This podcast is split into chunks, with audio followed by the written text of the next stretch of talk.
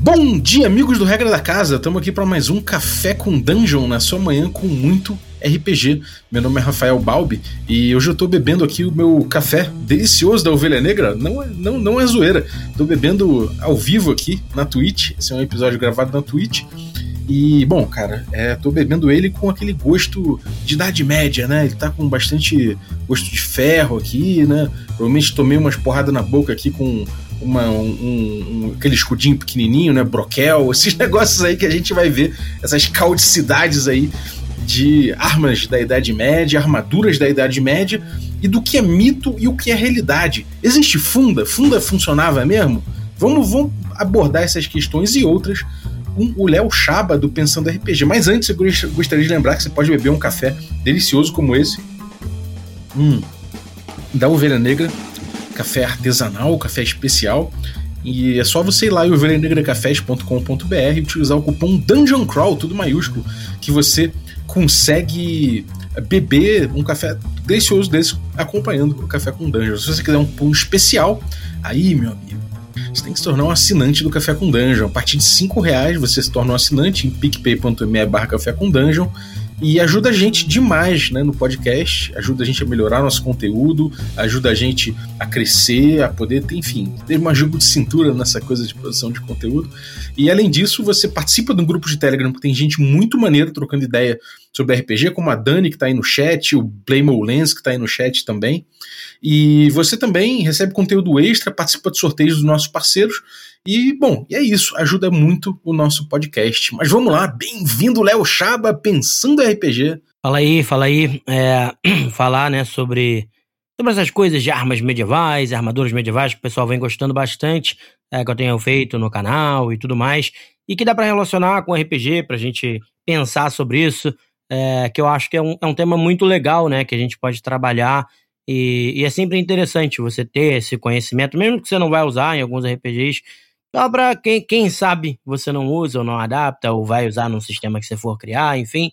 E aí eu acho isso legal, né, para trazer pra galera aí. E é isso, é o Pensando RPG, que tem o canal, e tem também ali o podcast agora que tá voltando com força aí também, Pensando RPG. Então vamos lá. Maravilha, cara. Bom, é, uma coisa que eu, que eu acho muito legal sobre, sobre essas coisas de verdade ou mito sobre a Idade Média é que ao longo da minha vida, algumas coisas que eu pensava que eram mito eram verdade e outras coisas que eram verdade eu achava que era mito. A primeira delas, eu acho que foi a que mais deu discussão na minha vida dentro do RPG, foi a armadura. Armadura de placas. Porque todo mundo fala, não, armadura de placa você não consegue fazer nada, você fica. Eu mesmo era esse mestre, né? Não, cara, armadura de placa você é um armário, você não se move, não tem como. Cara, você mandou um vídeo que eu fiquei de queixo caído, cara. Conta aí pra é gente, armadura de placa. Você é um tanque imóvel, você é uma geladeira ou você é um guerreiro de verdade? Conta aí pra gente. Ah, você tá praticamente, é, não vou dizer de boas, né? Mas é próximo a isso. O maior problema se você pegar, por exemplo, aquele vídeo eu mostrei, né, que é da, de uma universidade, acho que francesa, eu acho. E aí mostra o cara fazendo polichinelo, dando rolamento, correndo de boa e tal. Então, se você pensar ainda, por exemplo, se você for aplicar um D&D, né, que a gente tava falando, que o cara é meio monstruoso, heróico, né? Assim, pô, provavelmente ele vai ser atlético o suficiente para que a armadura vai fazer diferença. Não vai ser a mesma coisa que o cara correr, é, sei lá, sem armadura, mas a diferença vai ser muito pequena, muito diferente da ideia que as pessoas têm de que, pô, você é um tanque imóvel e não sei o quê. Não, você consegue pular, pular para cima de cavalo, sabe? De montar, aquela coisa de montar de, de primeira, né? De botar a mão e saltar e não sei o quê e correr agora. O barulho, meu amigo, o barulho que aquela parada, o barulho que faz é absurdo. Então, por exemplo, a desvantagem, destreza e tal, se bobear até pouco, porque faz muito. A armadura faz muito barulho, mas ela é muito mais leve do que o que as pessoas pensam. E na realidade, assim, é. Ah, é que é esse que é o outro problema, é que você tem fases históricas diferentes. Então a armadura de placas, a armadura de placas completa, ela é um monstro na realidade. Tipo, ela, você usa ela, você é, é, tipo isso. Ela seria talvez o equivalente a, a o cara tá usando, um, tá dentro de um tanque de guerra, sei lá, porque a verdade é que quase nada consegue passar por ela ou perfurar ela. O pessoal acha que, ah, se eu der flechada e tal, eu consigo é, né? Eu consigo, de repente, perfurar penetrar, a armadura, né? é, penetrar e tal.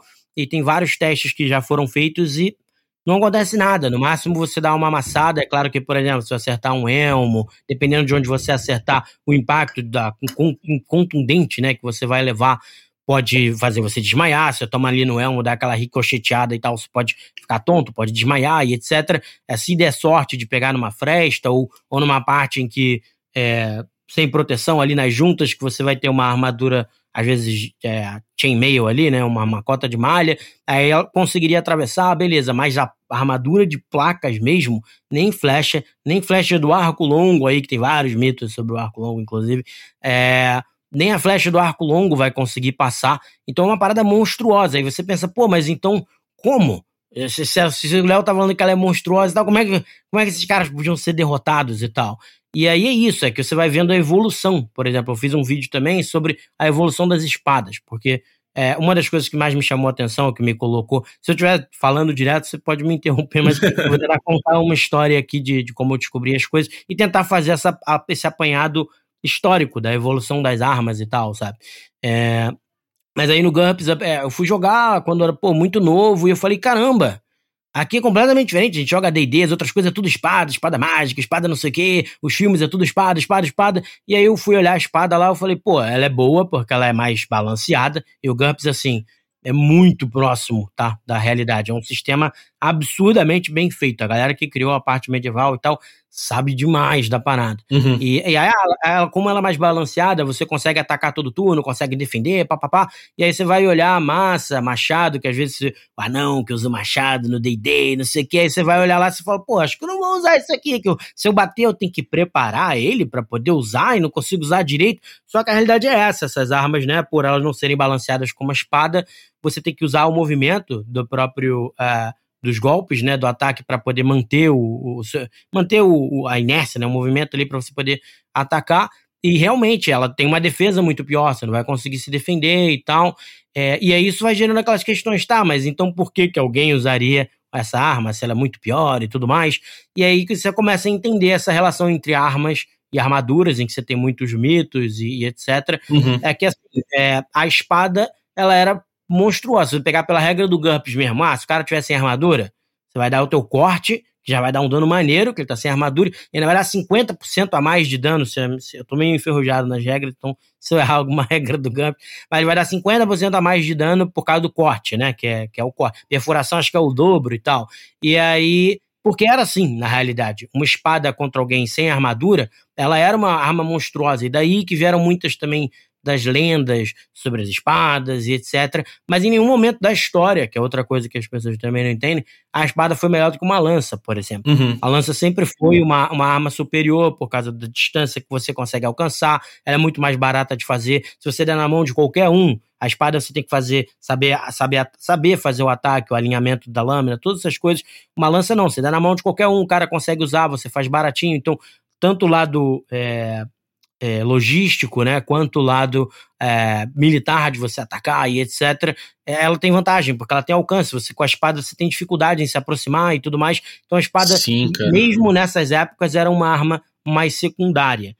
Entendeu? É, é, Tem, uma, tem essa coisa, né, da espada ser uma arma de um cara que era de repente um cavaleiro, ou um cara que, bom, tinha uma, um cavalo, uma armadura, tinha uma coisa assim, e aí contra um, sei lá, contra o, o povo, né, ele usava isso aí contra um, sei lá, um, uma, sei lá, o que eles chamavam de, sei lá, sei lá os os bandidos, sei lá, os camponeses, que, que, no fim das contas era gente que não tinha tanta grana. Aí, cara, você fala, nossa, veio o cavaleiro com uma espada. Agora, na, na, na guerra de exército, você tem outras uhum, funções, uhum. você tem a lança, uhum. enfim, o Ars Magic ele trata muito bem disso. Eu já, eu já citei isso no Café com Dungeon uma vez. A quarta edição do Ars Mágica, que era uma, um combate um pouco mais profundo do que na quinta, ele punha a lança né, como uma arma que, se você ganha iniciativa o tempo todo, e aí ele tem bônus de iniciativa por conta da lança, é, o oponente ele não consegue engajar contigo, né? O, o, o combate ele funciona uhum, com engajamento uhum. em primeiro lugar. Sim. Então é possível que você ganhe uma luta contra um cara porque ele jamais entrou no, no, numa distância suficiente para atacar você e você manteve ele ali, né, na ponta da lança o tempo todo, só você conseguia fazer ataque e ele não conseguia chegar no teu, no, no na tua área. Então, se você uhum. fizesse um cara com uma iniciativa alta e uma boa lança, né, ele conseguia manter o, o combate sob controle. Então, você foi Sim. uma coisa que eu acho muito acertada. Agora, voltando para armadura, o cara consegue nadar com a armadura? Isso é uma pergunta do Playmo Lance aqui. É, então, é, isso aí é isso que eu ia falar. Tem essas coisas da, da Plate Mail, né? Eu falei, ela é um monstro, é, você se move bem, muito melhor do que o que as pessoas pensam. Você. É, nada praticamente vai perfurar, mas a gente vai chegar lá, porque tem a sua, sua né? Tem sua. Que é, que é uma que o Gumpers não retrata tão bem, apesar de ser perfeito, mas que é contra armas contundentes, é, que você vai ter que usar contra uma, uma armadura de placas. Mas se você tiver na água, um abraço.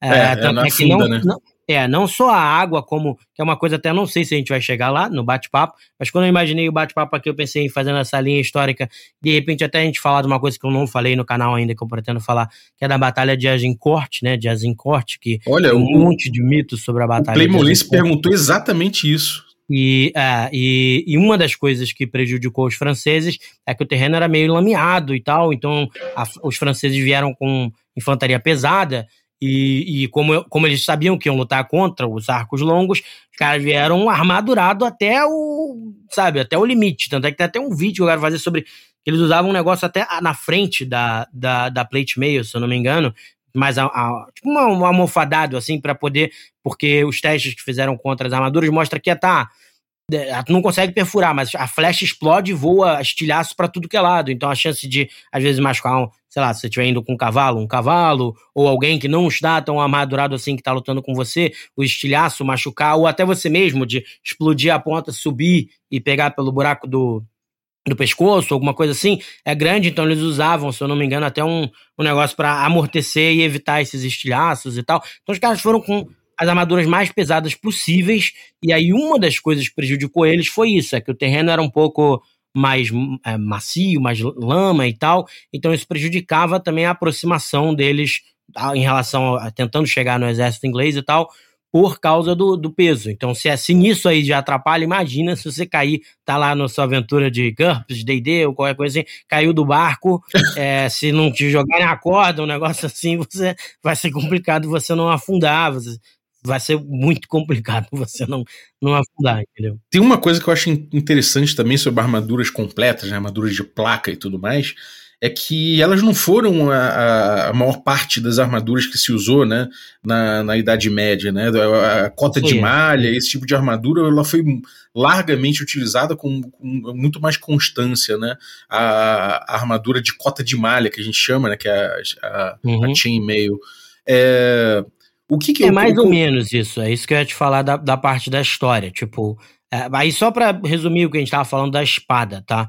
É, por exemplo, tem algumas coisas legais da espada, por exemplo, que aí você pensa, de onde é que veio também todas essas lendas e tal? E aí é coisa, cara, que vem lá de trás, às vezes, tipo, na, é, entre a transição da idade da, do bronze para a idade do, do ferro, é, era muito difícil de você fazer uma espada de ferro direito, porque você precisava de uma temperatura que as fornalhas não chegavam e tal. Então era uma coisa muito difícil e que mesmo os melhores fazedores de espada, vamos dizer assim, né, os melhores é, ferreiros, etc. e tal, eles é, não necessariamente conseguiam fazer. Então você vê que várias dessas lendas, às vezes de espada mágica e tudo mais, o que se especula é que sejam relacionadas a isso. Que tipo, ah, quando o cara finalmente conseguia fazer uma espada de metal mesmo, né, usando ferro é e tal. boa. É, isso, era, era meio que uma, uma mini cagada, porque o cara deu uma certa cagada, então tinha essa ideia da, da coisa mágica que aconteceu, e só pouquíssimos caras tinham pelo menos a sequer a possibilidade, né, de, de, de, saber fazer e tal. Então, quando você fazia uma, ela também era o quê? Cortava muito mais do que as espadas de bronze. É, ela, o fio dela durava muito mais tempo do que as espadas de bronze. Então, o que, que a gente vê lá no Senhor dos Anéis, essas coisas todas como arma mais. Ah, ela não perde o fio. Ah, ela é inquebrável. É porque, na realidade, se você pensar, vem muito dessa ideia de que, ah, quando as primeiras espadas de ferro pareciam mágicas, porque elas eram muito melhores. Então acho que daí começa a vir um pouco dessa mitologia e tal. E aí, por exemplo, aí vou chegar na Idade Média também a questão das armaduras, mas porque é isso que eu quero falar, da evolução da armadura e da evolução das espadas, né? Então, por exemplo, no Egito, que eu já fiz vídeo sobre a Kopesh, era, era muito famosa, era a espada do, do, dos faraós e tal, que é uma espada curva. É, só que ela é pequenininha, ela tem uns 60 centímetros, ela é bem pequena, uma espada pequena, só que curva. Quase um facão. É, tipo um facão um pouquinho maior, assim. E agora, por ela ser curva, ela tinha uma vantagem sobre espadas, por exemplo, às vezes gregas, que eram retas de é, europeias, que se duas pessoas estiverem lutando com um escudo, com a, com a, porque por ela ser curva, você conseguia enganchar o escudo do adversário para abrir a guarda dele e estocar. Então, ela era uma grande espada naquela época. Por quê? Porque no, no Egito ali e tudo mais, a armadura usada era muito leve naquele período, até por questões climáticas também, de ser muito quente, às vezes, para você usar e tudo mais. Então, ela era uma arma monstruosa, porque tipo, o cara tá com o braço desnudo, você corta o braço do cara fora, e, e, e aí, como ela é curva, ela ainda tem uma capacidade de corte melhor ainda, por ela ser curva e tal. Então, ela era meio que monstruosa. Ainda assim, as principais armas do Egito eram a lança e o arco e flecha. Mas o cara levava a copeste, porque quando fosse combate corpo a corpo, ou como você falou mesmo, às vezes você não vai estar tá andando nos lugares, ou numa cidade, ou alguma coisa assim, com uma lança de, sei lá, um metro e 80, 2 metros, sei lá, o tamanho que for a lança que você está usando, na mão, que não vão deixar você entrar às vezes e tal. Então você tem a espada que, que, que serve para isso, quando você está lutando num lugar fechado, tem várias coisas. Mas ela era uma grande arma. Só que por que, que ela deixou de, de ser uma grande arma depois? Que quando começaram a surgir as primeiras armaduras de metal boas ali, cota de malha, todas essas armaduras aí que, você, que começa a surgir de metal, né? Cota de malha surgiu um pouco depois, mas as armaduras de metal em geral, ela primeiro é muito leve, então uma pancada dela quase não vai ter nenhum efeito de empurrar o cara para trás ou um, algum impacto contundente, porque ela é leve e ela não, é, ao contrário do que as pessoas pensam, do que a gente vê nos filmes, né? O pessoal com katana e é, katana lá e, e, as, e as espadas medievais, que o pessoal atravessa as armaduras de metal como se fosse nada. Uma espada não atravessa uma armadura de metal, nenhuma armadura de metal. Então pode estocar, até pode ser com a ponta, como a gente vai chegar lá, mas ela não atravessa. Então a Copeste foi se tornando inútil depois de um certo período histórico, porque ela não lidava com aquelas armaduras. E aí começou essa evolução que você falou. É, aí ali na Idade Média você vai começar a ter é, a cota de malha, você vai ter. Aí começa a surgir primeiro a armadura de placa só o peito, né? Que é a breastplate lá que a gente vai ver nos RPGs, e, e o resto ainda é só cota de malha, até você chegar na armadura de placas completa. Mas aí que tá.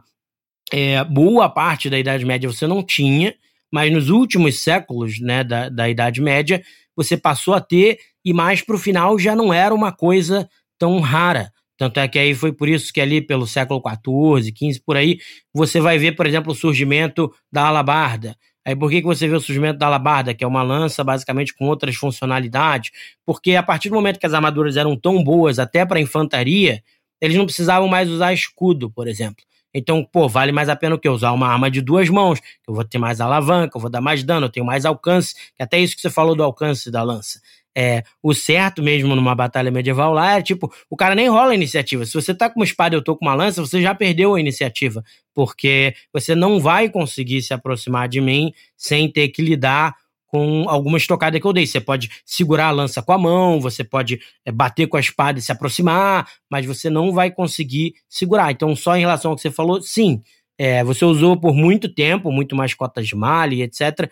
Mas ali, a partir do século XIV, começa a ter as armaduras é, completas e aí vai popularizando. Mais gente vai usando as armaduras completas ou armaduras boas o suficiente para que você possa, por exemplo, que é uma das evoluções que aconteceu, abandonar o escudo. Aí a outra evolução que aconteceu é que as espadas foram ficando cada vez maiores. Então a long sword lá, a espada longa, que o pessoal acha que é de uma mão, na verdade ela é uma arma de duas mãos. Você pode usar com uma mão só, mas o, o, o uso ideal dela é você usar ela com duas mãos e muito e com longo, ao longo do tempo elas foram desenvolvendo, né, pontas cada vez mais finas, exatamente para você poder, ah, o cara tá com uma breastplate ou o cara tá com uma armadura completa, né, de placas, tá, eu vou usar a ponta fina para naquela parte ali onde você tá com uma, uma cota de malha por baixo, tá, eu consigo perfurar e, e matar o cara, ou, ou se a armadura já foi danificada, aí talvez você consiga com uma estocada perfurar porque ela foi danificada e tal, e, e além disso, como ela é maior, você pode usá-la como um porrete também, se você precisar, para descer o cacete no cara, dando dano contundente, é, você pode usar o Mordhau ou Half Sword também, que você segura ela pela lâmina, e usa o Sim. cabo para usar como se fosse um, um, martelo de guerra, que a gente vai chegar no martelo de guerra também. É, ao mesmo tempo, você não abre mão porque você está com uma espada da sua defesa. Porque, por exemplo, se você é um cavaleiro e você tá de armadura, e é aquilo que você falou aí, ah, de repente numa guerra você se viu de frente com dois camponeses lá, o cara com uma armadura pior que a sua, e um tá com uma massa e o outro com um martelo.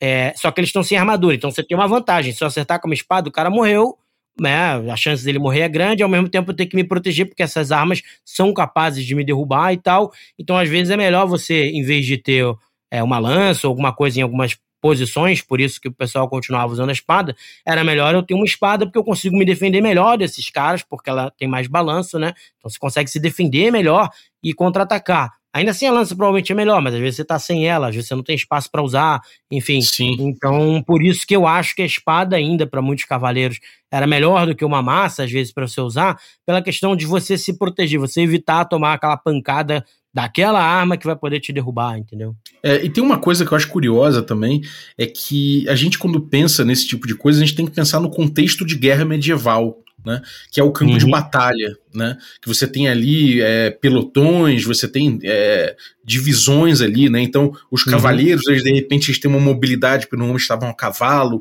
então eles partiam para fazer um flanco, ou de repente, enfim, uhum. você tem ali é uma, uma lógica de guerra, né? De, de, de guerra campal, que é diferente do RPG. Normalmente a gente está ali num, num num zoom, né? A gente tem uma equipe de cinco, de quatro, cinco personagens que estão fazendo uma incursão dentro Exato. de uma caverna e tudo mais. Então, me parece, inclusive, que no Hexcrawl do, do, do, do Biergotten, por exemplo, eu tenho percebido que como o peso é uma coisa importante, né, mobilidade é uma coisa importante, uhum, as uhum. pessoas têm de certa forma abandonado um pouco a, a plate mail, têm abandonado um pouco a chain até para é. dar favor a armaduras mais leves que permitam uma mobilidade maior porque é uma equipe, né? É uma equipe de 4, 5 aventureiros que muitas vezes estão ali justamente uhum. para para conseguir fazer alguma coisa de forma ágil, ou passar por, por, pelo meio de cavernas ou passar por, enfim, é uma equipe de invasão muitas vezes, né?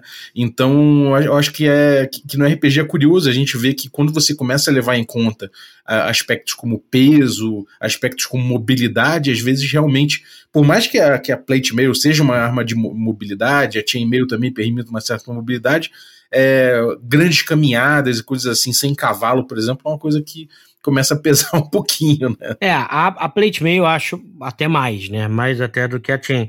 Que a Chain, ela, ela não é tão pesada também quanto as pessoas pensam, porque quando você... É esse que tá, se você usa, eles usavam cinto. Então a ideia é de que quando você coloca o cinto, ela arma, né? Porque ela é de metal, então você tira o peso, muito do peso do ombro para deixar na sua cintura. E o resto dela que puxa você para baixo também está puxando na sua cintura. Então, quando você coloca o cinto, que é uma coisa. É, é, tu vê como tem coisa boba que, na verdade, é tipo assim. Importantíssimo. É, é o que permitiu os caras marcharem por horas e tal, é o quê? É porque o cara colocou o cinto e aí você faz uma distribuição de peso diferente que vai fazer com que é, ela não seja tão pesada assim, né? Já a armadura de placa já é mais complicado mesmo. Ela não é tão pesada quanto as pessoas pensam também, mas ela é pesada. Então, assim, é, é, normalmente, de fato, a maioria das vezes, ou você vai ter que fazer uma marcha pequena, se você for usar ela no, no campo mesmo, ou você vai ter que estar a cavalo, é, mas muitas vezes usavam só. Aí sim, você usa só a breastplate com, com uma cota de malha, às vezes funciona legal e tal, que acontecia muito também. É, então, de fato, tem, tem essa questão e muda até a forma de você lutar. Por exemplo, uma lança com escudo, ou então uma parede de, de lanças ou alabardo, ela é muito mais forte. A vantagem dela é muito maior contra alguém que está vindo com uma espada ou qualquer coisa, se você tiver informação, do que se você não tiver. Tanto é que, por exemplo, a alabarda, ela é uma invenção pensada exatamente para isso. Ao contrário do que as pessoas pensam que, ah, aquele lado é um machado, que eu vou vir e dar uma machadada no cara. Não. A realidade é que é o quê? Quando você dá a cutucada com a lança no maluco, é, o que, que você vai tentar fazer normalmente? Ah, vou aparar a lança ou segurar com a mão e me aproximar. Só que a alabada, se vocês repararem, em geral, a lâmina dela é um pouco mais inclinada para dentro. Ao contrário de um machado, que é inclinado para fora. E porque ela não foi feita para você dar uma machadada e bater no cara, ela foi feita para quando você puxar ela de volta, você poder atingir o cara por trás.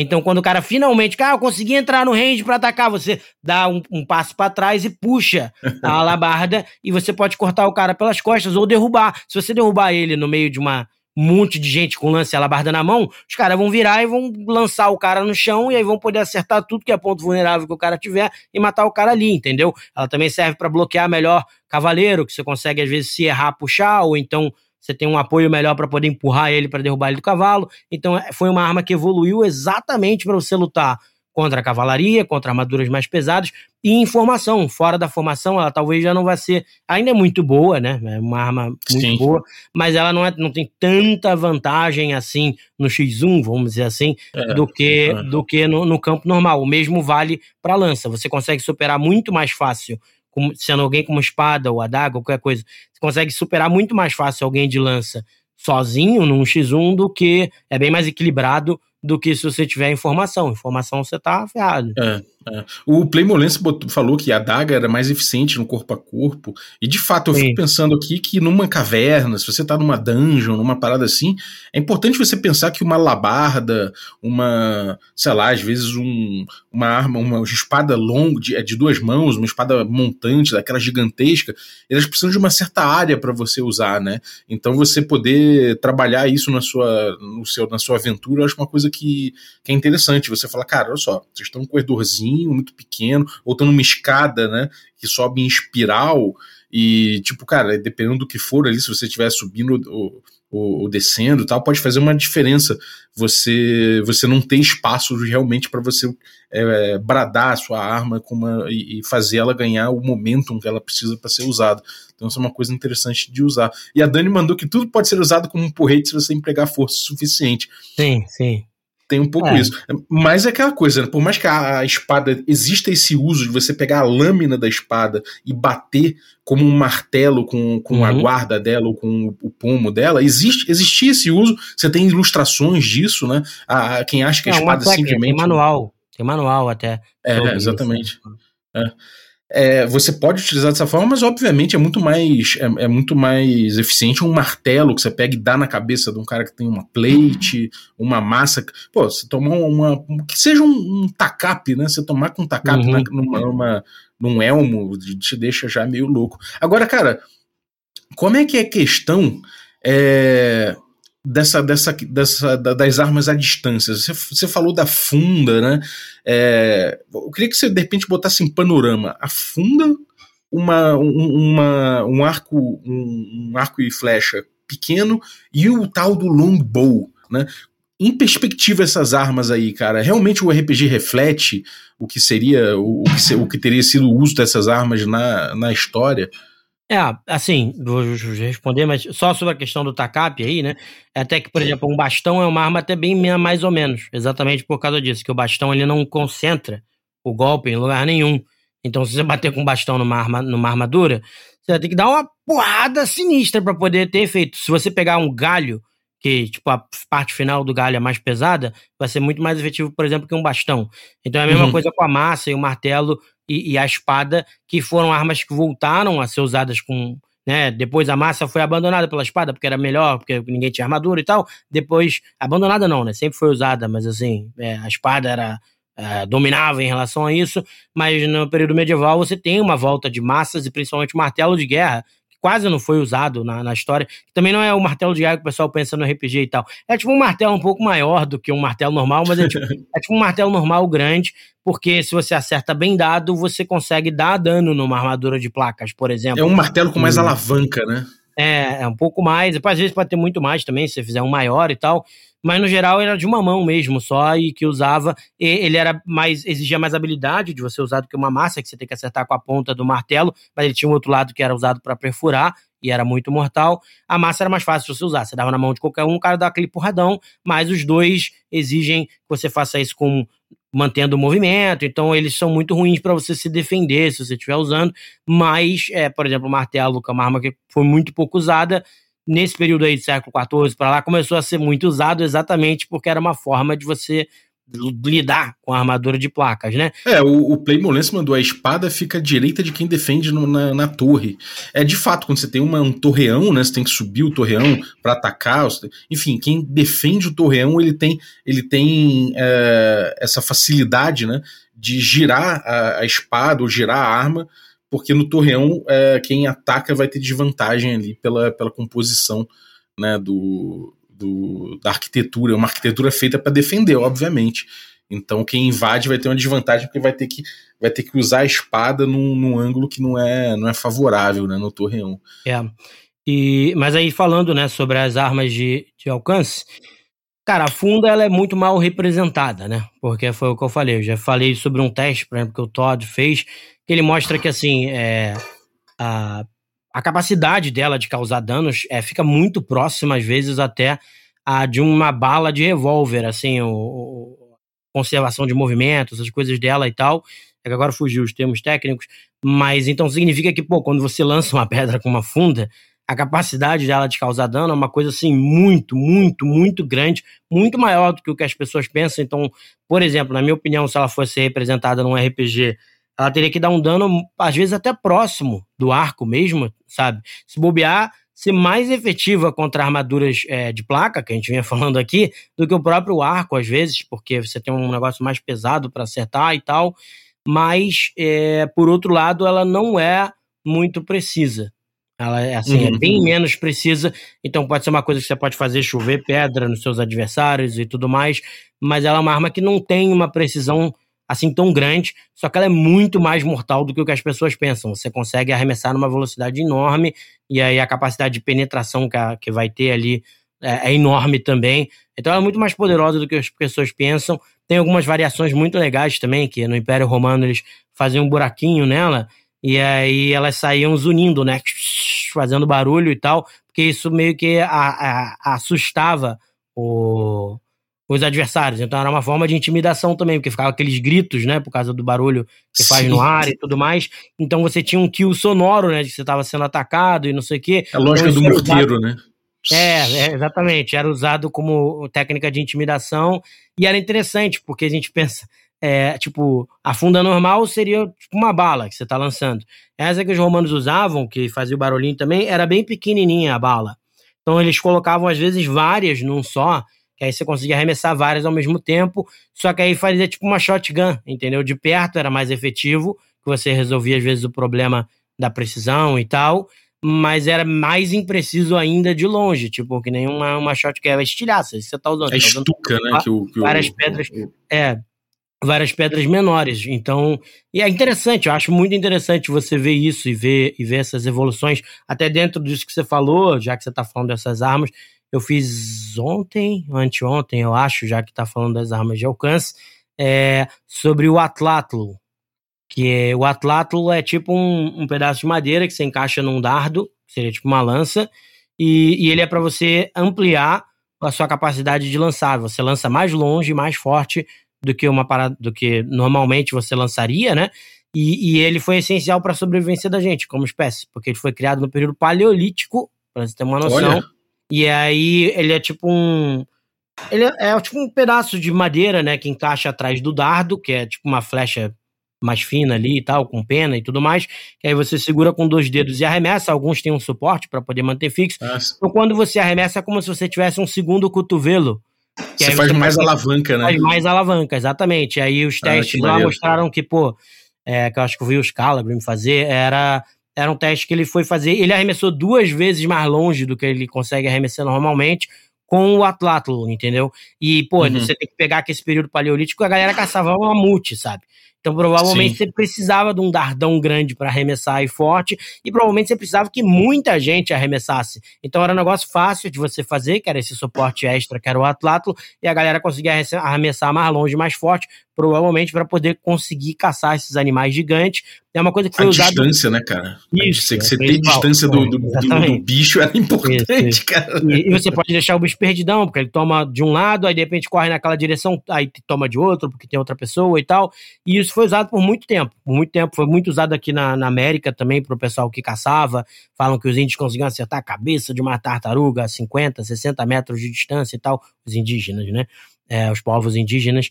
E, e então é uma arma muito eficaz causava muito dano, que nem eu falei da funda aí, e que também quase ninguém explora nos RPGs. E é muito maneira e, e faz você arremessar mais longe, você dá mais dano e tudo mais, que também é pouco explorada e tal.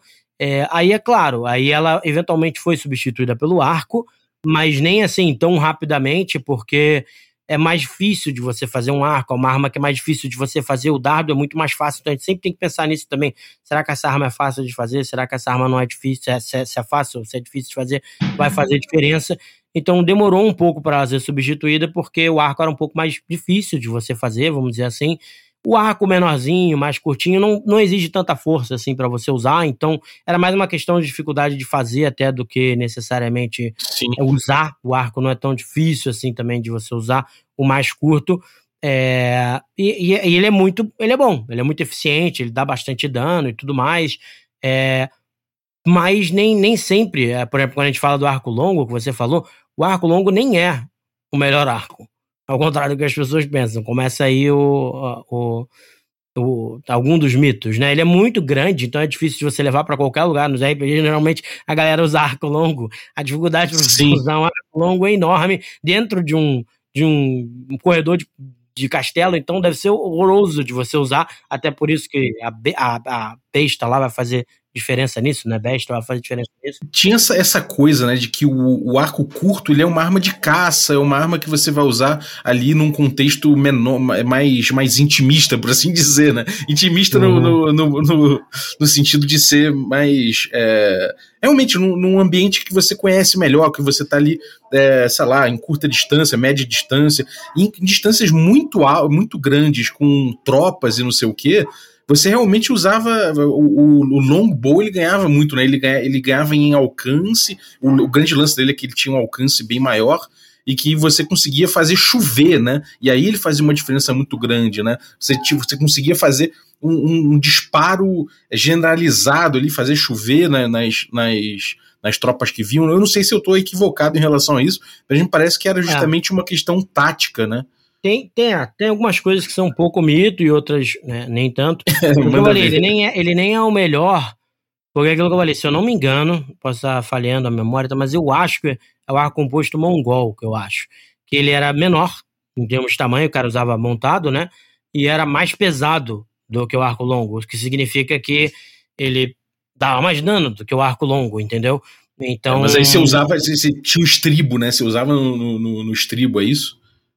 Não, acho que ele é, eles conseguiam usar montado por ele ser menor mesmo. É, posso posso ah, estar errado entendi. em relação a isso, mas tenho quase certeza. É porque ele é um arco composto, então ele era mais pesado, que é, é um dos mitos que tem todo mundo fala arco longo, arco longo, arco longo, mas ele não é o melhor é, arco de todos e tal. Mas ele é um arco muito bom, e aí entra alguns problemas que as pessoas também não pensam. Por exemplo, no DD, quando a gente vai usar, o arco é finesse, o cara usa com destreza. Meu irmão, um arco longo não é tem, tem finesse que você precisa saber apontar e atirar, mas a força que você precisa ter para lançar um arco desse por horas ainda num combate é brutal. É brutal. O cara precisa de um preparo físico assim absurdo para ele conseguir. Os arqueiros ingleses eram, eram mais fortes mesmo. Essa, essa que é a grande diferença, porque lá, como era tipo um esporte, era uma coisa assim que era praticado culturalmente, você tinha gente desde pequeno que usava. Então, por exemplo, a maioria dos outros exércitos, eles não usavam, eles usavam a galera com besta ali, entendeu? E. Ou besta, né? Porque agora eu acho que o português. Eu falava que a pronúncia correta era besta, mas acho que é, assim, é em Portugal. No Brasil uhum. já se adotou a, a, a, a, nomenclatura besta e tal, é pelo que eu pesquisei mais recentemente. É. Porque eu até tinha botado num vídeo que era, ah, que era besta e tal, mas não, eu fui olhar lá no. Esqueci qual é o nome agora, mas o dicionário que da língua lá e tal, e, e foi mudado para besta mas o muita gente usava por causa disso, porque para você manter um exército de arqueiros de arco longo, é, ainda mais numa campanha longa, a alimentação que os caras iam precisar, ao longo da campanha eles iam começar a ficar cada vez mais e mais fadigados e tal. Então a capacidade deles ia diminuindo e o custo de treinamento é muito maior para você ter um arqueiro que usava um arco longo do que o cara usando uma besta mesmo, entendeu? E uhum. então a maioria dos exércitos não tinha por causa disso, porque não valia a pena o custo e as vantagens não são tanto quanto as pessoas imaginam também. Aí que tá. É, agora, como a Inglaterra tinha muito à disposição e tudo mais, eles podiam ter o exército, entendeu? De, do, do pessoal usando arco longo. Mas Foi aí, efetivo primeiro, ali, né?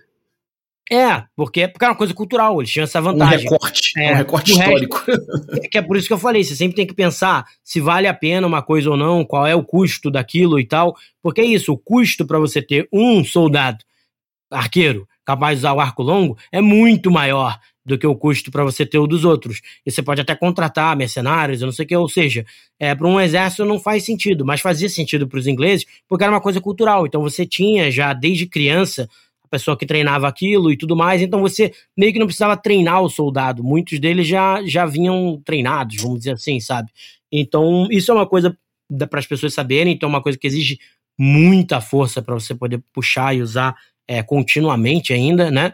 É, a outra coisa, que aí é um mito, que aí entra, a gente pode entrar começar a falar de Agincourt lá, né? Agincourt, acho que é em português, Agincourt é em inglês. E que ali é interessante que tem o Tobias Capwell, né? Que é o cara que foi no Todd também. Ele é um cara que pesquisa muito isso. Ele fala, cara, eu quero me guiar pelas evidências. Por mais que elas vão desfazer alguns mitos que as pessoas têm e tal, eu quero me guiar pelas evidências. E ele é um dos maiores nomes né, em relação a esse tema, né, dessas batalhas inglesas e tal, do mundo. E ele fala que, por exemplo, uma das evidências que todos os filmes fazem errado é que o pessoal não atirava, né, pelo menos ali na batalha de, de Agincourt, algumas que ele pesquisou, eles não atiravam com arco daquele jeito que a gente vê em filme. Que a galera mira pro alto e atira, e aí tchum, atira os arcos, com arco, a flecha faz aquele arco e chove flecha na galera e tal. Não, eles não, eles não faziam isso é, eles atiravam muito mais reto. As evidências ah, é? pelo tipo de ferimento que os caras tinham e pelos desenhos que o pessoal fazia na época, mais as testemunhas que coletaram na época e tal, né, das pessoas que sobreviveram, o tiro era bem mais reto mesmo, era reto, não era aquele tiro para cima. E ah, olha pensar, só. É, e se você pensar, faz sentido, de novo, porque você tem que pensar na economia. O cara vai ter uma campanha longa e tal. Se a gente ficar dando esse tiro para cima e perder um monte de flecha, de repente, daqui a pouco, na hora que a gente precisar, a gente não tem. Então era um tiro bem mais frontal mesmo e reto do que o que as pessoas pensam. Não, não era um tiro de supressão, né? É, você até podia fazer para, por exemplo, essa era uma vantagem do arco longo, tipo, ah, o cara com os besteiros, né? Tipo, a, o alcance deles não era o mesmo. Então, de certa forma, você podia isolar o campo de batalha com, com, com, com seus arqueiros nesse sentido, mas o outro, o, outro, o outro lado ia saber disso também. Então, por exemplo, uma das coisas que as pessoas não sabem é que na Batalha de Azincourt, a França não mandou os arqueiros deles. Porque ah. provavelmente eles não iam, eles não. A, a, o alcance deles seria menor, então eles nem mandaram. É, e aí que eu acho legal, assim, tem o mito da batalha, e eu acho que, para mim, a, a, parte mais próxima à realidade da Batalha de Azincourt, eu acho bem mais interessante, como quem joga, de, ah, joga RPG, assim, porque a batalha, com a ideia que a gente tem? Ah, que os arqueiros ingleses eram invencíveis, praticamente, então eles ganhavam todas as batalhas, e ali poucos arqueiros ingleses destruíram o exército inteiro francês, e não sei o que, é um pouco essa ideia que tem, porque era impossível, chovia flash, flash, flash, todo mundo morria, e não sei o que. Aí você começa a pensar com a conversa que a gente teve mesmo, Será que era bem assim? Porque se a armadura protege tanto quanto a gente pensou, a flecha fere, derruba, não sei o quê, mas também não é aquele mata, matar instantâneo o cara. Será que era, era exatamente isso? Que, que você começa a pensar e você vai ver que não foi bem assim, que é o que o Tobias Keppel, por exemplo, ele, ele fala, ele olha, o que aconteceu, e eu acho muito mais interessante, é um vídeo que eu ainda vou fazer, porque eu acho muito, é, só vai dar trabalho o roteiro, mas é muito mais interessante é, a história mais próxima ali da realidade, que é o quê? É, o, o rei Henrique V, né, se não falha a memória, ele estava invadindo a França, né, tava fazendo lá a invasão dele, e isso já deixou os franceses putos, né, o cara já tava puto, tava fazendo uma coisa que, pô, é, era desrespeitoso e tudo mais, eu não sei o que, então os caras já estavam revoltados com ele. Se eu não me engano, ele ainda usava no elmo uma flor de lis, que é o símbolo da França, para provocar mais ainda os caras, então ainda tava fazendo aquele taunt, vamos dizer assim, e... Só que, assim, apesar dele é, ele tá encurralado mesmo na Batalha de Azincourt, como o pessoal fala, ele ainda teve a possibilidade de escolher o terreno onde eu vou lutar. Essa era a única escolha que ele tinha.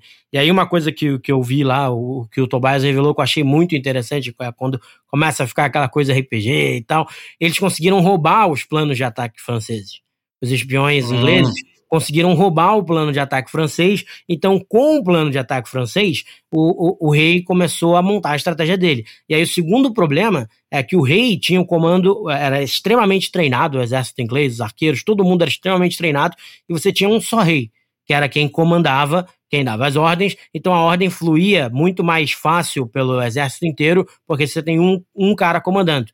Do lado francês, você tinha vários príncipes diferentes de de lugares diferentes ali da região e tal, que queriam ter o renome deles, a gente derrotou o cara e não sei o quê. Então tinha um monte de príncipe e cada um é, comandava seu, seu próprio exército, vamos dizer assim, quer dizer, então você não tinha um, um, um, comando unificado, né? Ele até fala, tinham também, além dele, desses príncipes, eu não sei o que, tinham militares é, mais bem treinados, é, mais experientes que poderiam ajudar, mas eles não foram também lá muito escutados e não sei o quê. Então, eles fizeram um plano de ataque. E aí, a outra coisa que o pessoal não sabe é que, obviamente, os arqueiros ingleses não eram não tão impossíveis de se derrotar como o pessoal pensa. Naquela época mesmo, a França já tinha tido várias vitórias em outros lugares contra os arqueiros, porque se a cavalaria chegar onde estão os arqueiros, um abraço para os arqueiros. E aí o plano Sim. de ataque francês e que eles conseguiram roubar. Então aí que começa a, a, é que é legal, né?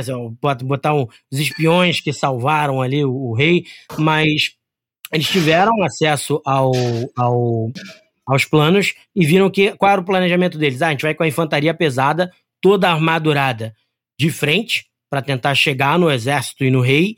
Enquanto isso, a gente vai flanquear, na verdade, em vez de vir de frente, que eles já tinham descoberto ao longo das batalhas contra os arqueiros ingleses, que se você for loucaço de cavalo na direção deles, não é uma boa ideia, porque provavelmente os cavalos, tudo aí com um monte de flechada e tal, o pessoal vai morrer no meio do caminho e tudo mais. Mas aí então eles sabiam, tá, então se a gente der a volta e pegar eles, é, flanquear eles, a gente pega os arqueiros e acabou.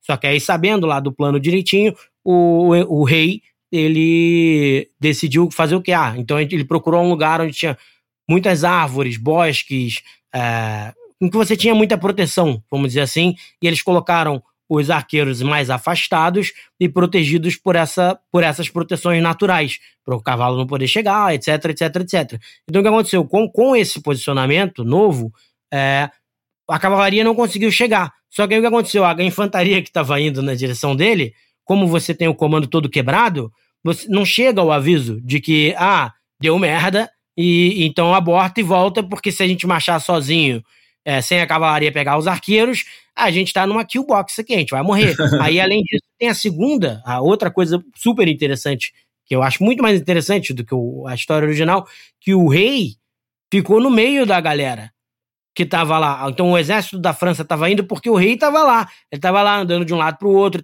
Então os príncipes, a galera que estava marchando, começou a centralizar, porque os caras, ah, a gente quer chegar no rei, porque eu quero ser o cara que vai matar o rei. Então a gente vai partir na direção do rei, contando que, os nossos, que a nossa cavalaria vai pegar o, o, os arqueiros. Aí a cavalaria não pegou os arqueiros e, e a galera porque queria pegar o rei, porque o rei estava lá e tal, no, no meio lá da, da infantaria lá dele também, é, afunilaram.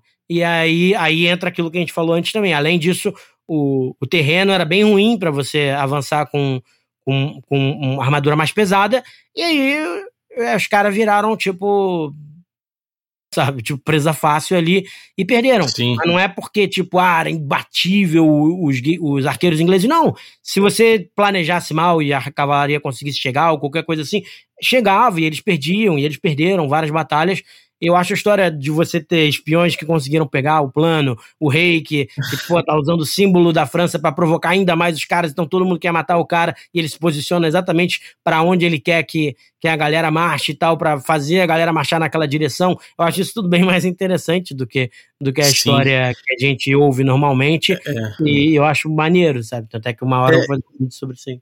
Isso, isso eu acho uma coisa muito fascinante, realmente, porque cada guerra, cada combate, cada batalha tem sua própria história, né? E, seus, e seus, suas particularidades, né? Então a gente pega, a gente botar, por exemplo, sei lá, os mongóis, né? Como você citou lá atrás. Os mongóis, eles, pô, eles arrebentaram todo mundo sim, até chegar sim. ali no, no, no, no, leste europeu e de repente eles voltaram, né? E, e na Estônia parece que se, se, comemora lá a data em que os, os, os mongóis foram é, rechaçados e, e, mandados de volta para a terra de onde vieram, e na verdade o que aconteceu foi que o Khan morreu, e eles falaram, vamos voltar, senão de repente o Sim. bicho tinha pegado mais, né? E, e, ainda tem uma questão importante também que você falou, que é, é a invasão de territórios ali na, na Inglaterra, na, na, Irlanda principalmente, né? Os, os normandos tiveram dificuldades grandes para poder chegar ali é, nesses territórios, porque muita chuva, muito uhum. alagado, é, territórios muito, muito difíceis, florestas complicadas ali de você passar, porque tem esses alagados, né, esses, esses, esses, essas dificuldades é, naturais ali, então realmente não é uma coisa fácil você invadir às vezes determinados territórios, então se criam mitos, né, de que ah, o, o, essa arma era muito melhor do que outras armas, não é, é a circunstância que às vezes faz a arma ser boa, né. Maneiro, cara. Ó, a galera elogiando a sua voz, dizendo que a sua voz é muito boa para narrar RPG, que é uma voz clássica. Isso eu sou exclamação mandou. O João tá na área, o João Conin, né? Que é o, é o João do, do Caves and Hexes, meu camarada lá. E a galera tá falando que a sua voz é tipo CD do First Quest. Olha só, oportunidade aí. É, vou, vou narrar. Ah, vocês podem ouvir lá no podcast, no Pensando RPG, vocês podem ouvir mais da voz além do, do canal. Mas no canal é aquela voz mais de YouTube, né? E aí, galera, aí, é diferente do, da voz do podcast. Voz do podcast sou eu mais falando normal mesmo. Maneiro. Cara, a gente deu uma passeada por vários mitos e, uhum. e ideias sobre armas medievais e armaduras medievais. E enfim, ainda falta muita coisa para abordar. Acho que é outro episódio que a gente pode fazer, falar de, de Shield Wall, falar de exército romano, muita coisa para a gente trocar ideia. Que, é, enfim, antes da Idade Média, depois da Idade Média, muitas coisas legais para abordar. Enfim, mas eu queria agradecer a tua participação aqui, foi um papo muito gostoso. E, uhum. hey, Léo, diga aí onde a galera é. vê o seu conteúdo. Meu hey, Léo, vamos falar sobre o que agora, meu caro? E aí, é, pensando em RPG, tem o um canal e tal, que já tem muita coisa sobre arma. Então, até conforme eu for pesquisando aqui, por exemplo, os mongóis eu acho legal e tal, mas eu não, não uma coisa que eu pesquisei tanto. Então, agora talvez eu comece a pesquisar, porque eu tenho fazendo, tenho fazendo conteúdo sobre isso. Por exemplo, tem uns muito legal sobre a katana, que vai falar exatamente desfazer o mito lá de que o pessoal. Tem gente que acha que é muito forte, ela não é. Tem outras pessoas que acham que ela é muito fraca, que ah, ela é feita com metal ruim e tal. Também não é. Na verdade, tem mais a ver como com, com a forma como ela era forjada e tal, que era um problema do Japão e tal. Então vai ser um, um vídeo legal, que já é uma coisa que a gente pode falar para frente, que eu já fiz alguns sobre armas é, é, do Japão, né? Então às vezes dá para fazer um só falando de armas do Japão, é, como o Horo, que é a coisa de seda que o samurai usava nas costas, que quando ele partia a cavalo, aquela seda conseguia segurar a flecha.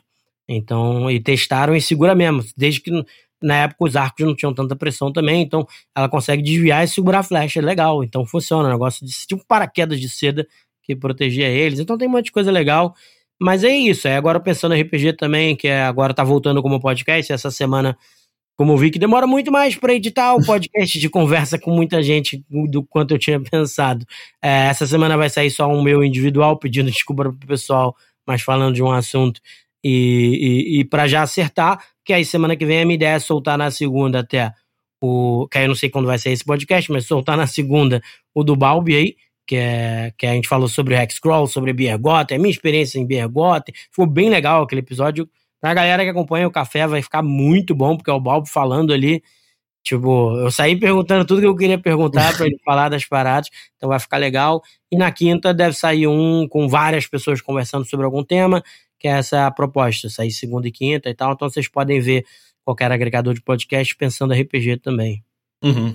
Maneiro. Então, sigam aí o Léo. Ó, adicionem o Léo lá no Twitter, principalmente, né? Pensando Twitter, RPG pensando também. RPG. Cheguem lá no Twitter, porque o Léo tá querendo aumentar sua presença no Twitter, então dá uma força lá também. Chega lá, tem muito conteúdo legal também. Ele vai linkar a produção dele, sempre a gente linkando aí as coisas que nossos nossos amigos produtores de conteúdo também fazem, que a gente acha interessante, a gente dá, a gente dá RT lá, fatos interessantes. Então, cola lá no, no Twitter, segue, segue o Léo, arroba Pensando RPG. E valeu, cara. Brigadaço. Esse papo vai render mais episódios, certamente, porque é muito interessante. A galera aqui do, do Twitch, da Twitch gostou. E você fica ligado que agora eu vou começar a gravar, né? É, uma vez na semana, mais ou menos, eu vou fazer uma gravação ao vivo aqui na Twitch. Então, muito obrigado, você que ficou ouvindo a gente até agora. Valeuzaço pela tua audiência e agradecer também os assinantes que tornam essa aventura possível. Se você quiser se tornar um assinante do Café com Dungeon, picpay.me barra Café com Dungeon e ajude a gente. Mas vamos lá, agradecer a galera que está aqui no chat, então obrigado Playmolens, eu sou exclamação, João Canning, Canning, né, que é o, é o João, é o João do Ramark, né? O Garote, Rafa Garote, obrigado, cara Dani também, obrigado pessoal que está aí no chat.